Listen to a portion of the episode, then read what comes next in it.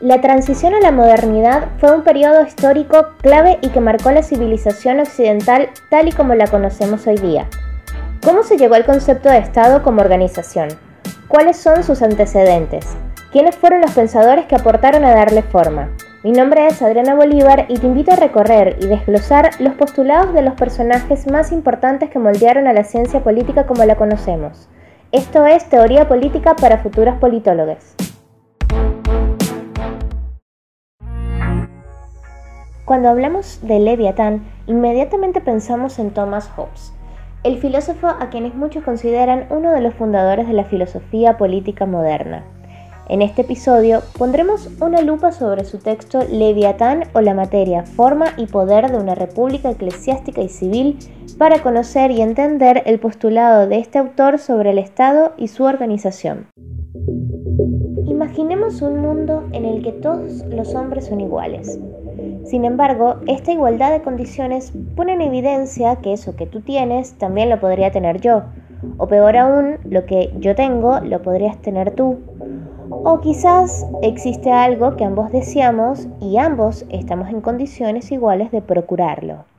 Hay ahí una libertad natural, según Hobbes, que termina por manifestarse en una situación de conflicto latente un estado de guerra de todos contra todos en el que la igualdad es germen de desconfianza, un estado de incertidumbre que hace imposible el desarrollo y progreso de una sociedad y en donde la propiedad de los hombres no está salvaguardada en sí misma.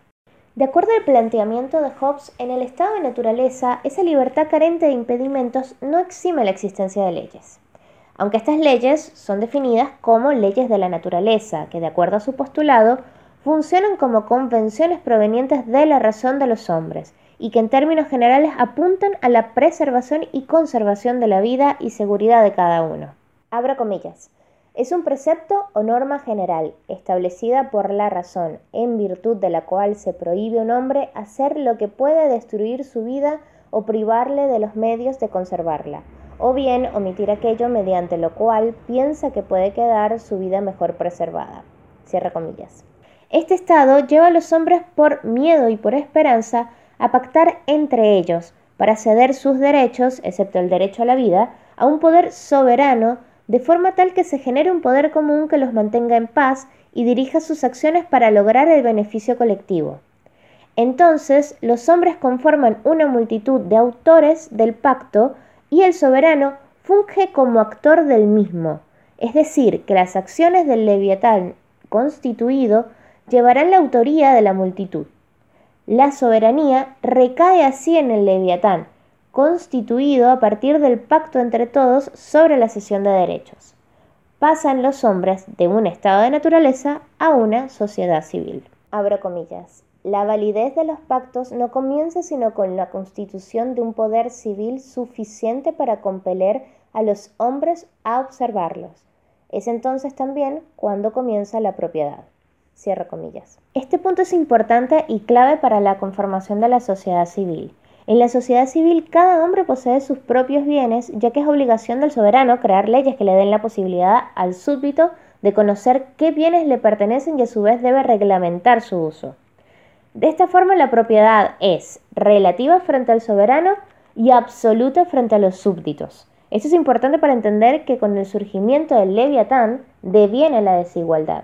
En este contexto, todos quienes pertenezcan a esta sociedad, todos los súbditos gozarán de la libertad civil que no es más que seguir las leyes impuestas al pie de la letra, podríamos decir. Pero, ¿quiénes forman parte de la sociedad civil en Hobbes? Todos los hombres que poseen raciocinio, todos los hombres que tengan razón, que posean razón. Y así quedan por fuera los esclavos a quienes considera al margen de la razón. Sí, en Hobbes podemos encontrar muchos conceptos que se ponen en juego eh, al mismo tiempo. Sin embargo, para ayudarte a sintetizar, invité a mi compañero de cursada, Pablo Hoffman, para que nos cuente en una línea lo más relevante a tener en cuenta de Hobbes. El eje central de la obra de Thomas Hobbes, me parece a mí, es el pacto, ya que permite explicar el paso del hombre del estado de la naturaleza hacia la sociedad civil. El pacto no es más que un acuerdo voluntario entre los distintos hombres de renunciar a todos sus derechos e instituir y dotar de todos estos derechos a un soberano o leviatán. Es importante entender que el soberano no pacta con el resto de los hombres, solamente recibe todos los derechos a los cuales el resto de los hombres renuncia. Este soberano pasa a actuar en representación de estos hombres y a actuar como si estos mismos hombres que pactan estuvieran actuando.